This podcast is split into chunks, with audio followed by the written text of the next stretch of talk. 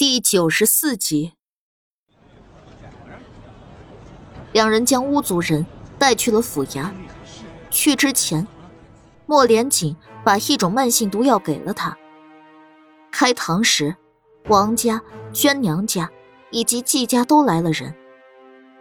巫族人按照约定，隐去了跟巫族有关的事儿，认了罪。同时，其他县市的几起案子。他也一一说明了作案过程，以及嫁祸给他人的手段，才将自己犯的罪说完。巫族人服下的慢性毒药就开始发作，不过几个呼吸间，便一命呜呼。看着躺在地上一动不动的巫族人，苏黎叹了口气，准备离开。剩下的王全安会处理。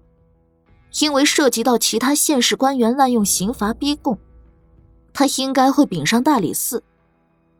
回王府的路上，苏黎跟莫连锦并肩走着，脑海里响起了长生略带欣喜的声音：“恭喜宿主大人破获阴尸案，获得两百点生命值。因为是间隔有点长的连环案。”按照系统规定，额外奖励宿主大人一百点生命值。这么坑，你以前短命是自己坑死了自己吧？长生的音调又恢复到机械般的冰冷。No no no，这是系统设定的原因。如果宿主大人能找到制造出我的人，还请宿主大人替我多揍那坑货几拳。苏黎无语。只想呕血，这回赚了三百点生命值，加上之前的，离能恢复容貌还有一大段的距离。柳英的案子是宋来做的无疑了，可宋来没上公堂受审，坑爹的长生不认，那一千点生命值看来是期盼不到了。在想什么？莫连锦见他脸上表情急剧变化，有喜有忧，不禁停下脚，侧头看他。苏黎回过神，切断跟长生的交谈，朝他淡淡一笑：“巫族的事儿，你打算什么时候禀上去啊？”这回轮到莫连锦沉吟，他无视了燕婉的威胁，还是如了苏黎的愿。把巫族人送来了府衙，他不知道这件事儿会带来什么后果，但他会倾尽全力护好他。只是，如若要把巫族禀上去，他的身份届时也会曝光。我有件事要告诉你，关于他的身份，他不想瞒他。嗯，回去再说。两人上了马车。朝武王府而去，才到武王府门口，却见到那个叫叶枫的男人，正跪在不远处。看到马车出现，叶枫连滚带爬的近前：“四小姐，你嫁给我吧，我是真心真意的要求娶你。虽然我没有武王爷的权势，可我对你怀有满腔的爱意。”苏黎扶额，这人是冤魂不散了吗？莫连锦沉下脸，要下马车去揍人。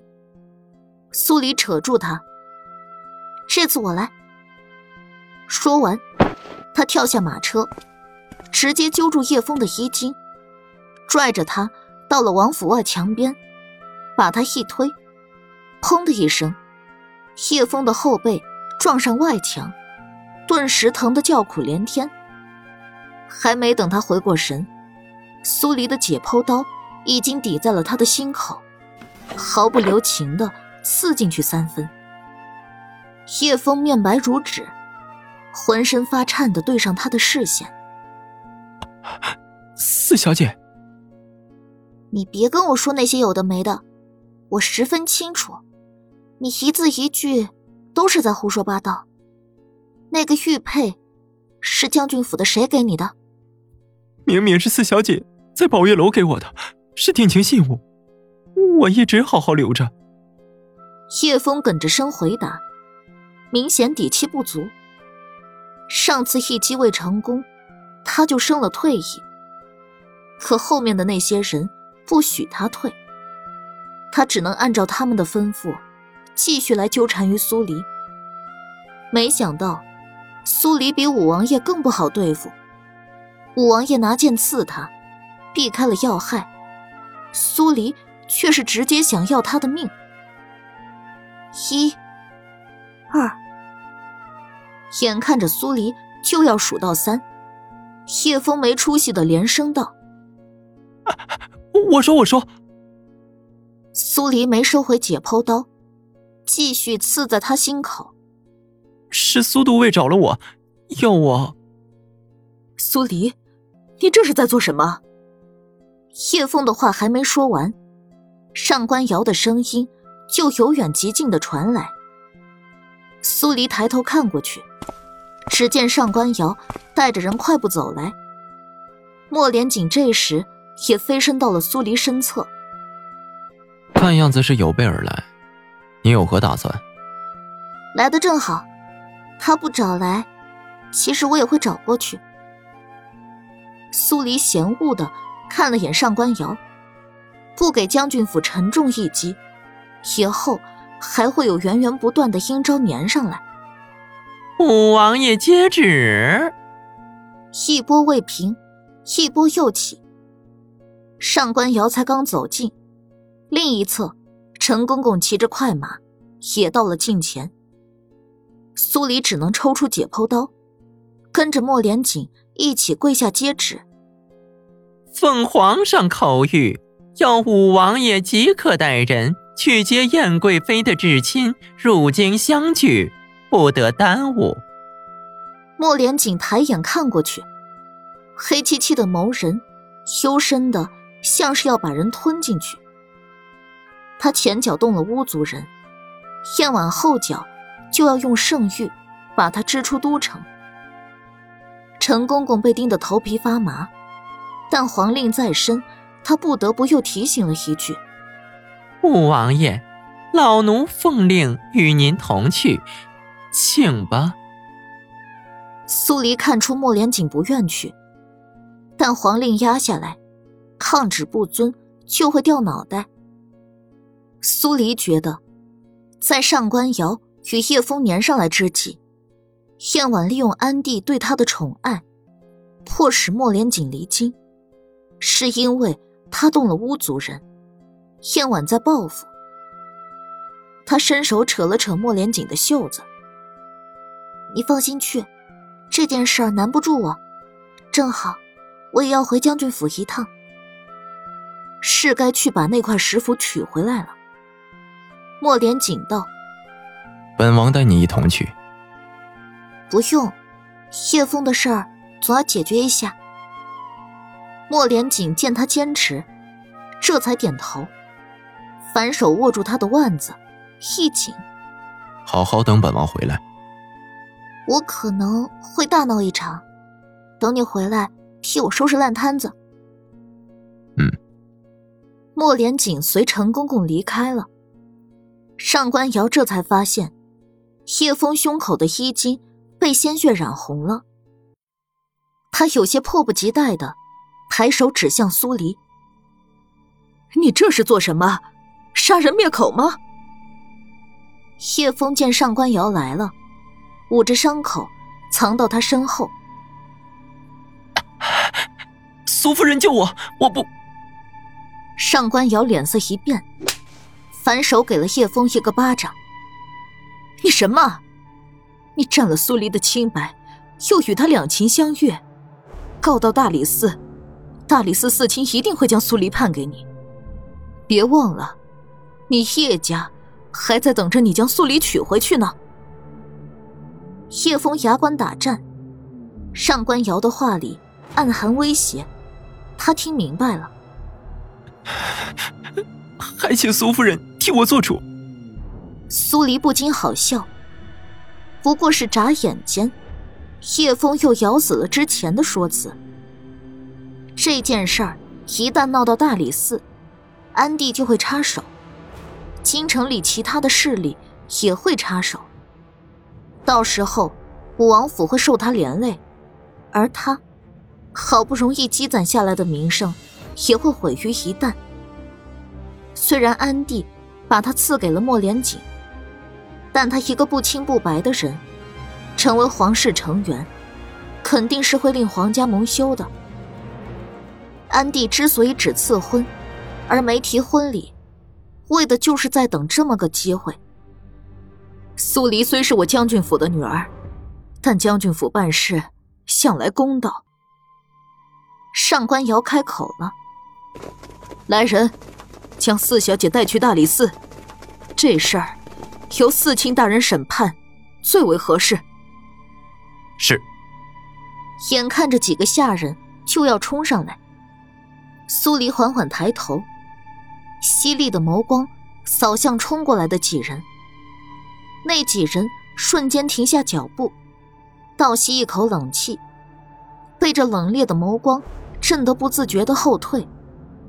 上官瑶亦是一惊，但想起自己一双儿女的未来前程，他立马怒声训斥：“苏黎，你的男人已经找上门来了。”你却为了荣华富贵，要背弃你与他的誓约。我将军府没有你这样言而无信、败坏风俗的女儿。上官瑶的话音方落，一直沉默的苏黎突然上前，一手抓住他的手，另一手上的解剖刀抵在他的后背，就这样推着他往将军府的方向走。苏黎，你放肆！你惹火我了，苏黎淡淡的开口，眼角余光瞥到那叶枫也跟了上来，不由冷笑出声：“我都已经离开将军府了，你们还要这样死缠烂打的逼迫，有意思吗？你就不该再招惹太子。”上官瑶懒得再装，咬牙切齿的一字一句。他挣不开苏黎的情志，只能这样屈辱的受他胁迫。不过，这样也好，处于弱势的人不是他，到时候煽风点火起来，更容易得到别人的同情。苏黎哪能看不出他在打什么小九九？挑起半边唇，不屑的看着他。上官瑶说的话。让他不由想起了宫宴那天，莫连轩在御花园向他示好。难道那段话被苏浅月听到了，所以才有了现在的种种？不，凭苏浅月的智商，还想不到这种办法来污蔑他。也就是说，苏浅烟再一次不动声色的教唆了苏浅月。还真是好手段呢。苏黎不动声色的收了解剖刀，上官瑶只顾着得意，没注意到这点。他取了一根长针出来，动作迅速的接连刺入几个穴位。待上官瑶注意到时，他已经收了针，又拿出了解剖刀，抵在上官瑶后背上。你对我做了什么？暂且先保个密，你一会儿就知道了。上官瑶隐隐觉得哪里不对劲儿，可又说不上来，只能继续朝前走。一行人到了将军府外，还没等将军府的人出来，先前去大理寺报案的人就带着大理寺四卿柳崇明赶了过来。四小姐，你这是做什么？柳崇明不解的问道：“柳大人来的正好，我要告将军府夫人，连同他的一双儿女，收买人心，污我名声。”他声音淡淡的，却带着股不容人抗拒的压迫。柳崇明不禁头疼，这跟他知道的完全不同。一边是苏黎，一边是将军府，得罪哪边？都不会有好果子吃。四小姐，先将刀放下来，有话好好说。苏黎轻哼了一声：“我若是放下了刀，母亲恐怕就要让人拿我了。说完，他又朝那叶枫看了过去。你上回说，我给了你一个玉佩，是信物。是。叶枫咬牙，把玉佩拿了出来。苏黎再看向柳崇明，这玉佩是我在将军府遗失的，有些日子了，如今被人送到了叶枫手里，可想而知，那些人在打着什么鬼主意。柳崇明哑然。之前我没处理这件事儿，任由叶枫污蔑我名声，那是因为我要急着查娟娘的案子。